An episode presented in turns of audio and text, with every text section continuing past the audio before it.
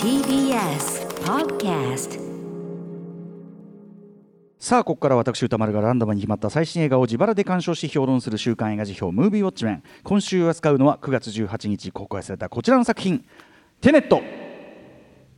ダークナイトシリーズやインセプション、インターステラー、ダンケルクなど、えー数々の大ヒットを手掛けるクリストファー・ノーラン監督最新作。謎の組織テネットに雇われた主人公が人類滅亡の危機に立ち向かうがそこには時間の逆行を操る謎の武器商人が立ちふさがる。主人公の名もなき男を演じるのはブラック・クランズマンで映画初主演を務めた、えージョン・デビッド・ワシントンあのデンゼル・ワシントンの息子さんですね。デンゼルもねあのデジャブなんていうちょっと時間走行ものがあったりしますけどね、えーえその他、えー逆行か時間逆行ものがあったりしますけど、えーその他主人公を助ける相棒ニール役のロバート・パティンソン、えー謎の武器商人アンドレイ・セーター役のケネス・ブラナー。物語の鍵を握るセーターの妻キャット役のエリザベス・デビッキーなどが出演しております。あと同じマイケル・ケインとかね。はい、えー、といったあたりでリスナーの皆さんからの感想多数届いております。テネット見たよというムービーウォッチメンからの鑑賞報告。メールではめちゃめちゃ多い。まあそりゃそうでしょうね。やっぱりね。はい、えー来ました。今年最多といったところでございます。あクリストファー・ノーラン。さっき後ほど見ますけどやっぱりあのなんだかんだで全方位的にみんな見ますからね。やっぱりね。はい、えーで賛否の比率は褒める意見が半分ちょっと。2割程度が否定的意見。残りはすごいと思うが話はよくわからないという意見。まあこれも素直なとこでしょう、えー主な褒める意見は映像も音楽もすごい。今まで見たことのない映画を見ているという興奮があった。コロナ禍の中こうした対策映画を見られることが嬉しい。ノーラン監督ありがとう。これ本当にそうですね、えーニールが良いなどもありました。宇垣さんもねその辺にも愛着っておりました、えー一方批批判的な意見としては、えー監督が意図した分かりにくさ監督が意図した分かりにくさ以上に何が起こっているか分からない。単に下手くそで分かりづらいという、えー映画側が用意した勝手なルールに付き合わされるのにうんざりした。キャラクターに魅力がない。などがございました、えー否定派も肯定派も映像はすごい。分かりにくいという感想はほぼ一致していて、まあ、同じものを見ているという、ね、ことですね、えー、よかったという方言ってきましょうまずはね、えー、とラジオネーム森中さん。池袋グランドシネマサンシャインの、えー、70mmIMAX でに3回見てみました。とても面白かったです。ノーランの映画への愛情が痛いほど伝わってくる映画でした。同行した実写へのこだわりや逆行と順行が複雑に入り乱れるアクション描写に本当にこの人は変態だなと開いた口が塞がらなかったです。しかしこの映画については逆順行と逆行のトリックの考察とその矛盾点等について語るよりある男が主役、まあ、主人公ポタゴニスト、えーになるまでのヒーロー誕生誕とか捉えるべきではないでしょうか。初めからそうなることが決まっていた運命の中で名を与えられていない主人公が訳も分からず失点抜刀しながらやがては世界を救うという自らの役割に気づくまでのストーリーだと思います。その上で重要なキャラクターはやはりニールの存在でしょう。冒頭で主人公は仲間を助ける代わりに自らの命を絶とうとしますがちょっと俺その解釈がちょっとどうなのかなとは思ってるんだけど、えーやがては自分の役割に気づき最後には、えー友情の終わりも受け入れるという境地に至るのです、えーこれまでのノーラン作品のいくつかは大切なものを失った人間がその亡霊に取りつかれたりまたは失う恐怖に苛まれたりするという共通の作家性があったと思います。しかし今回のテネットでは人生の主人公は俺だとあくまでも一人称の視点へと視座が一段上がったのではないでしょうか、えーコロナ禍の中ド派手で、えー奇抜な最高の映画体験を通して映画館に足を運ぶ価値を再確認させてくれた再認識させてくれたノーラに心から感謝していますというね、まあ、劇中でもね仲間を守るためにって言うんだけど実際起こってることを考えるとそういうことってちょっと思わなくもないんだが、はい。えーあとですねちょっとこれ長いんで全部は読み切れないですが、えっと、現役の素粒子物理学者だという、えっと、ラジオネームルビオさんからいただきました。この方は、えっと、物理学者としてやっぱりこう、あの実際の科学というのを、まあ、マクガフィン的であっても反映、えーさせようとしていると、えーそれのバランスとかも含めてあの好ましいというようなことをですね非常に、えーお立場から書いていただいております。ありがとうございます。一方良くなかったという方どちらにしようかなこれにしようかな、えーラジオネームみかんのかん。さん、えーテネットぜひぜか非かで言えば非ですと、えー映像や音響の迫力はさすがだなと思いましたが内容自体には正直なところがっかりしました、えー動きが巻き戻る面白い映像と007が作りたいというノーランの目的のためにシナリオや場面が取ってつけたように感じました、えーシナリオは A をするために B をするために C をするために D をやるという無駄に折り重なる構造でこれ大脱出スーツもね重なるあたりですね、えー今何をしてるんだっけと見る側に無駄にお見る側を無駄に疲弊させます。そして時間逆行ものということはあれはああなんだろうなと見ながら想像していた内容を超えていかないのでびっくり映像以外は正直退屈でした、えー登場人物たちの行動原理も全然わかりません。旦那を憎んでいる人妻という設定を最初から背負って登場する人妻。前振りもきっかけも特になく会っただけで人妻に肩入れする主人公。最後の最後で取ってつけたように主人公との絆を告白するパートナー。えー唯一背景も事情も全てで理解できるので同情できると思ったのが悪役のケネス・ブラナーという始末でした、えーというね、えーで100歩譲ってシナリオやキャラクター造形がダメでもアクションや映像がものすごいとは言い切れるのですがこの映画のというかノーラン映画の立ちの悪いところは大真面目な深い映画のふりをして作っているため多くの観客それこそ歌丸さんたちのように、えー、無駄に混乱に陥れていることですと、えー、大規模なバジェットを使って作ったビッグ映像のオンパレードという意味ではもちろん一見の価値があるとは思います。ただ1回見れば十分かなという感じでしたというあたり、えー、いただきました。あとはね、え、私が連発しているケネス・ブラナーの、え、セーターのね、えー、えイエーイについて注目して書いていただいたお芋さんとかいろんな方の感想をいただきました。ありがとうございます、えー、ということでいってみましょう。私も、えー、テネット、えー、っと T ジョイプリンス品川 IMAX 丸の内ピカデリドルビーシネマ。そして東宝シネマズ日比谷 IMAX でもう1回、えー、計3回見てまいりました、えー、ちなみにですねえっと劇中のねあそこってどういう理屈とかあそこおかしくない的なああでもないこうでもない。それはもちろんあの本作テネットの楽しみ方の、えー、小さくない部分ではあるんだけど、えー、とにかくそういうですね当然見ている前提のパズル的な、えー、辻褄合わせ的な、えー、件に関してはそういうねヌンカンヌに関しては、えー、と本日放送後にですね、えー、と Spotify で配信される別冊アフターシックスジャンクションで80分いっぱい本当にだらだらだらだらねブースかブースかやってますので暇な方はどうぞそちらを聞いてくださいと、はい。えー、番組構成作家古川光さんがねねあのこれってちょうどその「エヴァンゲリオン」がね最初に盛り上がった時に劇中に出てくるいろんな謎をねうんぬんするのが流行ったような感じだよねっつっててまあそれはすごくああそんな感じわかるわかるという感じがいたしましたけど。で、えやはりこのムービーウォッチメンの時間はですね本作の、え映画としての本質という部分に少しでも住まれるような、え現時点の辞表というのを、え心がけていきたいと思うわけです。というのも、まあ、クリストファー・ノーランというねもちろんそのスーパービッグバジェット超大作の担い手で実際本当にスーパーヒットメーカー、えであると同時にその独自の作家性を強く、えー、まあ、刻み込んだオリジナル作品を常に送り出してきた、まあ、要するに、あのー、あらゆる角度から映画ファンを惹きつけずには置かない存在というかね、はい。えー、まさに当代随一の、えスター監督スターアーティストである、えまあ、特にその2008年の「ダークナイト」以降そうなっていたクリストファー・ノーラン、えでそのノーランというのは常に、えまさに僕はさっきねその映画としての本質の話がしたいって言いましたけど映画とは何か？映画でしかできないこととは何かということの本質を常に考えてその彼なりの答えというのをその時その時の作品に落とし込んでいる、えー、とまずは言える作り手だというふうに僕は考えておりまして、えー、それこそ今回のテネットもまさにそうですけど、えー、まあお分かりねご存知の方も多い通り、えー、ノーラン作品これまでもですね時間というか時間感覚というところに焦点を当てた作品が多かったわけですね当てることが多かったでそれはなぜかといえばあのつまるところ映画とはですね、えー、映画というものをねすごく身も蓋もない説明の仕方をすると一定の長さとスピードと順番で提示される映像と音の連なりによって観客が体験する時間芸術なわけですよね。で,、えー、でその特性を際立てるということがまさに映画ならではの面白さを際立てることにつながるというふうにノーランは考えていると。故にその時間をテーマにすることが多い。え例えばそれは僕がよく言うですねあの映画にとって大事なのは観客側が時間をコントロールできないということだ。ね、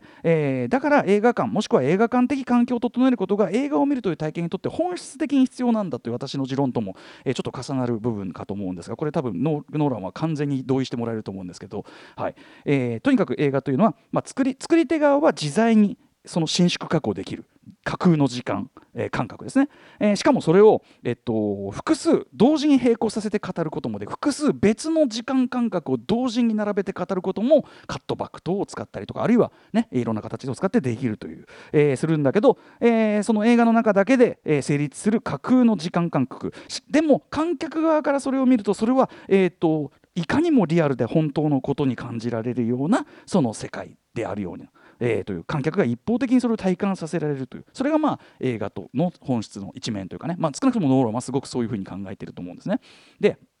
えー、まあこんな感じでですねどんなにその時間が引き延ばされたりあるいは縮められたりこの場合の時間を空間と言い換えても同じっていうところがまた面白いかなと思うんですが、えー、時間が引き延ばされたり縮められたりあるいは遡ったりジャンプしたり、ね、先にポンって飛んだりあるいは複数に枝分かれしたりしたとしても観客側が体感体験する時間は、えー、常に、えー、一定かつ一直線必ず同じルートで同じゴールにたどり着く。僕今この話してるとねまるでインセプションとかテネットの話をしてるんように感じられるかもしれませんがそもそも映画というのは全て本質的にそういうものだっていうことなんですね。あのだから人工的に作られた記憶とか夢みたいなものに近くって、えー、なので、まあ、そういう今僕が挙げたようなノーラン映画ともやっぱり非常にこう本質が近い。で逆に言えば映画というもののそういう本質に常にとても意識的だからこそノーランはその構造をそのまんま物語、えー、そして映像作品にして可視化したような作品を作ってきたというわけです。なので彼のフィルムグラフィーがどこか常にちょっと自己言及的っていうか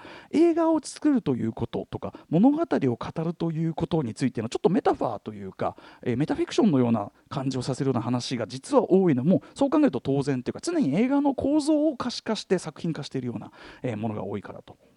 はいえー、という感じですね。でえっと、個人的には彼のそういうですね映画ならではの時間感覚の突き詰め、えー、一つ極まったなと思ったのが、まあ、前作2017年のダンケルクですね、えーまあ、皆さんこれもすでにご存知の通り、えーと、実際には要するにダンケルクって史実ですからね、えー、実際の史実としてはそれぞれ1週間、えー、1日1時間っていうそれぞれ違う時間感覚の3つのエピソードをあたかも同時に並行して進行している出来事かのように106分という尺に収めて語るというですね、えーまあ、そのメメントとかインセプションとか今回のテネットのように今からこういう時間の嘘をつきますっていう宣言をしていない分ですね。より実験的とも言える、えー、映画的嘘その映画的嘘の根本をですね的にこう埋め込んだ、えー、作りっていうことですね。語り口だということだと思います。でおそらくはその非常にその常にノーランを意識しているサム・メンですね。ダークナイトがあるからスカイフォールを作ったと言ってるサム・メンですがならば自分はノーランが3つの別の時間を1つの時間として見せたのでは自分は1つの時間を使ってその映画的嘘の時間感覚を、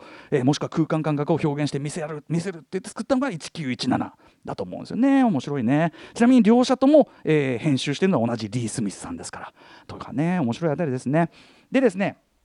えー、と同時に、まあ、そんなね時間感覚とか映画の特性というのを常に考えているノーラン、えー、ノーランの作る映画はですねそういうその、えー、人工的な時空間をしかしですね主観的体験としては本物現実として感じさせるために、まあ、できるだけその CGI 等には頼らず実在する場所や物体現象をしかもフィルム特に IMAX という精細にして没入度の高いしかし扱う手間は全くもって厄介なその技術を使って撮影する。そしてそれによって生じるいわゆる本当にこのジャックでいいと思います。いわゆる本物の迫力ってね昔のあのねエンターテインメント映画のジャックによくありましたけど本物の迫力こそが、えー、劇場にスクリーンに人を集めるやっぱり何かなんだという確信、えー、それもまたその映画ならではのものなんだという。要はスペクタクル映像、まあ、これ言い換えると人を驚かせる映像へのこだわりというのも非常にやっぱり強くあってですねでこれがやっぱノーラン作品の、えー、まさにキャッチーな部分というか、まあ、あの純粋に絵的な驚きそのセンスワンダーの追求っていうのをまずしてるというのと単純に普通ありえないスケールのでかさでビビらせるっていう実は割と昔ながらの超大作エンターテインメント映画的なそのアプローチとか発想で作ってるところもやっぱりあったりなんかして今回でいうとねあのジャンボジェットわざわざやるとかはねどっちかというとワイルドスピード的な感覚ですよねそれはね。はい。えー、でまあ今回のテネットで言えばですねまずはやっぱりその絵的な驚きっていうことで言うならばフィルムを逆回しさせると面白いよねっていうそれこそこれその映画の撮影という技術が発明されるとほぼ同時に生まれたに違いないプリミティブな興味ですよね、はい。えー、それが大元にあったのはまあ間違いないなというふうに思いますね、えー、要はこのフィルム逆回しってなんか時間を巻き戻すのも当然じゃんあれってさ。それあれをさすごいリアルな物理現象として見せられることができたらまあ一応ねあの2000年のその出世作「メメント」冒頭でもやったけどあれは一種の抽象表現かつ、まあ、最初だけだったからあれを全面的にその世界観として展開してしかもそれ iMAX でそれをちゃんとさ逆回し映像を見せて超リアルに見せたりしたらものすごくギョッとする単純でありながらギョッとする感覚が作り出せんじゃね？というね、えー、じゃあその、えー、フィルム逆回し、えー、的なその絵面が最も効果的に面白く感じられる物語とか設定とはどんなものかね？っていうところからもろもろの理屈を後付けしていったということだと思うんですよね要するにね。でちなみにこのクリストファー・ノーランさん自身ですね、えー、今回その、えー、っと「メイキング・オブ・テネット」という本がですね、えー、っとこれ原稿者っていうかが出てて、えー、とそのインタビューとかもいろいろ語ってますけどメイキング本でもこんなこと言ってて、えー、と2014年のねインターステラーとは違いテネットではそのシーンに必要であれば現実の科学では起こりえないことも起こるってもうはっきり明言してるわけですね。はいえー、あとその劇中でも科学的なその説明辻褄の話になるとですね,、えー、ねその科学的な説明と辻褄のところでやっぱりどうしてもちょっと俺らが「ん?」とかね後で考えてもあそこおかしくね？みたいなことを言い出しそうなところに下りになるとですねこれ最初の方でもねまああの未来人の作ったものなんで、まあ、正確には分かんない正確なところも言うなら分かんないけどとか言った挙句に考えるな感じろってね、えー、ことを言い出す、えー、あるいは後半でもそのタイムパラドックス的なその議論、えー、一応触れる素振りは見せつつ頭痛くなってきたでしょ？寝ろっつって、うん、んなことを言うね。議論を打ち切る。これはまるでですねあのライアン・ジョンソンのね「ルーパー」という作品やりましたあれでの名言。タイムパラドックスの話はしたくない。ね。こう決然と言い放しましたけどね。あれにも通じる非常に思い切りのいいですね、えー、要は大事なのそこじゃないからっていうスタンス表明ですね、はい。えー、はっきりとしてもいてですね。まあとはいえその作り手たち自身も認めるその複雑極まりない時間軸のパズルというのはしかしこのよく取り沙汰されるですねこれぞ難解時間 SF 映画の極めつきっていったところの2004年の「プライマー」って映画とかああいうみたいにですねそのそのパズル性自体が作品の主題というものでも実はなくてあくまでやっぱりその個々のセンス・オブ・センスオブワンダーなこう映画ならではのはったり含めたその絵面のフレッシュさということをまず味わうべき作品なのこれも間違いないあたりだと思いますね、えー、皆さんおっしゃる通り全体にはですねものすごく007映画っぽい、えー、話であり作りなわけですね、えー、もちろんインセプションでも007映画オマージュたくさん出てきましたけどあの時はその IMAX がねいろいろ制約があって使えなかったので、まあ、今回は地球上のいろんな場所で、まあ、言うまでもなく007というのは観光映画でもあるのでそしてそれはやはりその映画というものが本来持っていたものすごく大きな機能でもあったので、えー、世界のいろんなところで、ね、あるいはその会話やアクションシーンなどにも大幅に要するに IMAX が今まで得意としてなかった領域でも大幅に、えー、もちろんそして逆回し撮影 IMAX そのままじゃできないんで改造してカメラを改造してでもできるだけ IMAX で撮るぞという言っちゃえばノーランなりのインセプションリベンジ、えー、グレードアップ版的な気持ちも多少あったんじゃないかなという感じがいたします、えーまあ、とにかくですね今回のテネット、まあ、より全面的にもうインセプション以上に全面的に007もしくはその古典的、えー、60年代とかのスパイものっぽい、まあ、今回ね毎回常連で出てるマイケル・ケイも今回はもう完全にハリー・パーマー風でね出てると思った方がいいんじゃないでしょうか。ハリー・パーマーシリーズ風。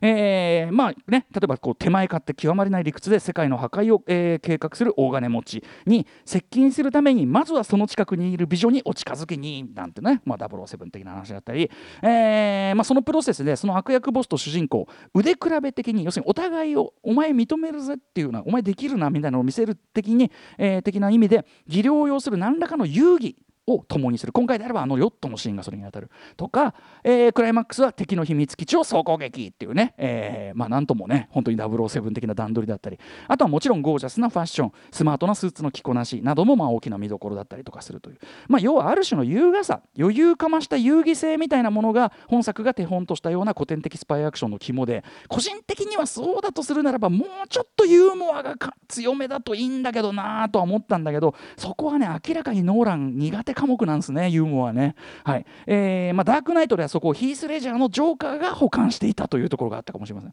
はい。でそれよりですね、まあ、ユーモアが、まあ、あんまない分、えー、その冷酷な悪漢ボスがですねヒロインに片思い的執着を見せているというですねこれは007でいうとサンダーボール作戦つまりあのネバーセイネバーゲインでもあるわけですけどラルゴというあの、ね、悪役であるとかそれこそ、えーまあ、その007のさらに元をたどっていけばねそういうこうスパイというかアクション、えー、北国戦進路トレのジェームズ・メイソン演じるバンダムとかああいうこう、えー、のようなちょっとこう切ないメロドラマ風風味メロドラマ風味の味付けに、えー、本作テネットではどっちかというと重心が置かれててでそこは特にやっぱりそのケネス・ブラナーがさすがの貫禄でね「えーい!」とこう印象を残しているし、まあ、キャッタクのエリザベス・デビッキさんも演技云々っていうよりはやっぱりちょっとあのー、なんかオールド往年のハリウッド女優のようなゴージャスさでしかもあの背丈でっていうところで言うと現代性もあったりなんかして、えー、醸し出しててそれは良かったかなと思います。で面白いのはですねそのやっぱりジョン・デビッド・ワとワシントン演じるですね主人公が、えー、役名を持たずそして明快な背景バックストーリーなども語られず、えー、というねその何者でもない存在のままですね文字通り純粋に主人公でありうるのかどうかというやはり非常にメタな物語論的な問答が劇中堂々と繰り広げられるということで、えー、特別な技能ががはっきりこう、ね、発揮するわけでもないし強い内的動機があるわけでもない。言っちゃえば、えーと、ほぼ全編にわたって受動的に状況に飲み込まれてそれでも前に進め続けていくというだけのとも言える存在ね。とだけとも言えるような存在が。だからこそ観客の意識のいわば乗り物つまりだから主人公足りえるのだと、えー、もっと言えば観客を物語の一番先まで連れていけるものが主人公なんだとするならばですね、えー、これネタバレしないように伏せますけど結果として物語の一番先にいたことになる自分がやっぱり主人公なんだよねみたいな、えー、そんな一種本当に抽象的な主人公論物語論みたいなことをスクリーンの中心にもうちれっと置いてみせるというこの大胆さというかあざとさというか構想が確かにやっぱノーラン映画ぽいなノーラン映画を見ているなという部分じゃないでしょうかね。非常に、僕は面白かったです。これ醍醐味としてね。まああの宇垣さんもね非常に盛りじゃくってたロバート・パティンソン演じるニール役。まああのタイムパラドックスタイムトラベルものだとちょいちょい出てくる美味しい役柄、えー、ですしノーラン映画にも割と品質する人知れぬ自己犠牲ギャラということで、まあ、いずれにせよ美味しいあたりかなと思います、えー、で肝心のその絵的なセンス問題に問題に関してはもちろんねえーと、逆回し単純に逆回しだけじゃなくて、えーと、例えば実際に逆回し的な動きを体得した上でのアクションなどなどですね複数の手法を、えー、カットによってつな、えー、使い分け組み合わせて作られたらしいその逆光世界を体感させてくれるくだりはやっぱりさすがに、えー、知的なそのなんかな知的な興味とか知的な興奮も相まって非常にやっぱりワクワクさせられるし、はい、特にあの逆光世界にね主人公が途中踏み出していくくだりは本当にワクワクさせられますし、え、よく見ると自然現象が逆光しているショットでは順光の動きをしているいる人物が実は逆の動きで撮影したのであろうことを伺わせるギクシャクした動きをあちこちでしていてこれがまたですねさっき言った映像映画というもののプリミティブなその何て言うかな不思議さ面白さを改めて醸しててこれやっぱ楽しいかなって思うしね、えー、あとまあ逆光とは別のところでも特に冒頭オペラハウスでのね全員昏睡の中でのその銃撃戦とかもちろんねそこまでやるって感じのその本物ジャンボジェットを使っての破壊シーンとかまああのー、こんな絵面のアクションあったら面白くねっていうのをストレートに実現してしまうまさに今のノーランの立場だからこそできる懸念これももちろん堪能できますね。はいえー、あとはまあ新規参加音楽のねルードフ・ヒオランソンのあの解文的な構造で作られた音楽というのも、まあ、これまでのノーラン作品とまたちょっと違ったハンス・ジマとはまたちょっと違った現代的グルーブ全体的にもたらしていてですね、えー、少なくとも本作のイケイケ感にはすごく合っていたかなというふうに思います。えー、一方でノーランの決して器用とは言えないところ語り口として単純にうまくないがゆえにギクシャクと飲み込みづらいあるいは非常に不格好というようなところも今回やっぱり手数が多い分まあ目立ってはいて、えー、例えばそのこれ見よがしなまでの格好悪さだけが際立つ異様なまでに不自然な伏線の張り方とかですね。何その思い出話みたいな みたいな。あと難解というのとは違う単にうまく観客に情報を伝えきれていないがゆえに何が起こっているかよくわからないことも多い。特に手持ちカメラでのアクションシーンとか、はい、もちろん理屈としてどう考えてもおかしいところというのもあったりなんかして。つまり、えー、大きく言って3つ、えー、1つ。えー、作品そのものに意図的に構造的に組み込まれた難解さ。2つ目語り口がうまくないがゆえの伝わりづらさ。3つ目そもそも含まれている矛盾。この3つが、えー、時に別個に時に同時に存在することで本作のトータルのわけ分かりづらさというのがこう演出されているとか、ね、あるわけです。でそれら全てを一的なものとして語るのは不毛だとは思うという感じですかね。せっかく劇中でね考えるな感じろと宣言しているノーランつまり映画らしさ映画館に、えー、行く体験っていうのを追求した作品なのに結果としてあたかもパズルかクイズのように映画そのものの外側に一つの確固たる答えがあるかのようなミステリアスさこそが受けているというちょっとこれ皮肉な構図。でもこの皮肉な人気のあり方もノーラン的だったりするというあたり、えー、かなというふうに思います、えー、まあでも少なくともやっぱりこの映画ノーラン中の映画論として、えー、これ一つやっぱ非常に興味深いですし、えー、戦争はワンダーもあるし何より映画館で今体験している映画としてこれを公開してくれたことというのは本当に完成させて公開させてくれたことを、えー、ノーランに感謝するしかないということは間違いないと思います。ぜひぜひ今すぐ劇場でウォッチしてください。ではムービーガチャタイムです。はい。ということで、えー、お急ぎでいきましょう、えー、候補作8作や9作品です。いってみましょう。まず候補はこちら。本気のしるし劇場版。続いてはこちら。82年生まれキム・ジヨン。次。異端の鳥。次。ラストブラックマンインサンフランシスコ。次。生きちゃった。6つ目。浅田家。7つ目。フェアウェル。8つ目オン・ザ・ロックそして最後の候補はリスナー候補です。えー、空飛ぶポルシェさん、えーと、いろんな方からいただきました。劇場版ヴァイオレット・エヴァーガーデンです Let's ガチャ time。回します。あ入れて回します。イエーイ。えー、っと82年生まれキム・ジヨン。おおこれ言っとくかやっぱしね。原作もらいました。イエーイ。イエーイえー、ということでもろもろ歌丸アートマーク TBS.CO.JP まで送ってください、えー、今週間映画辞表ムービーウォッチメンでございました、えー、この後はライブダイレクトセンチミリメンタル登場です。え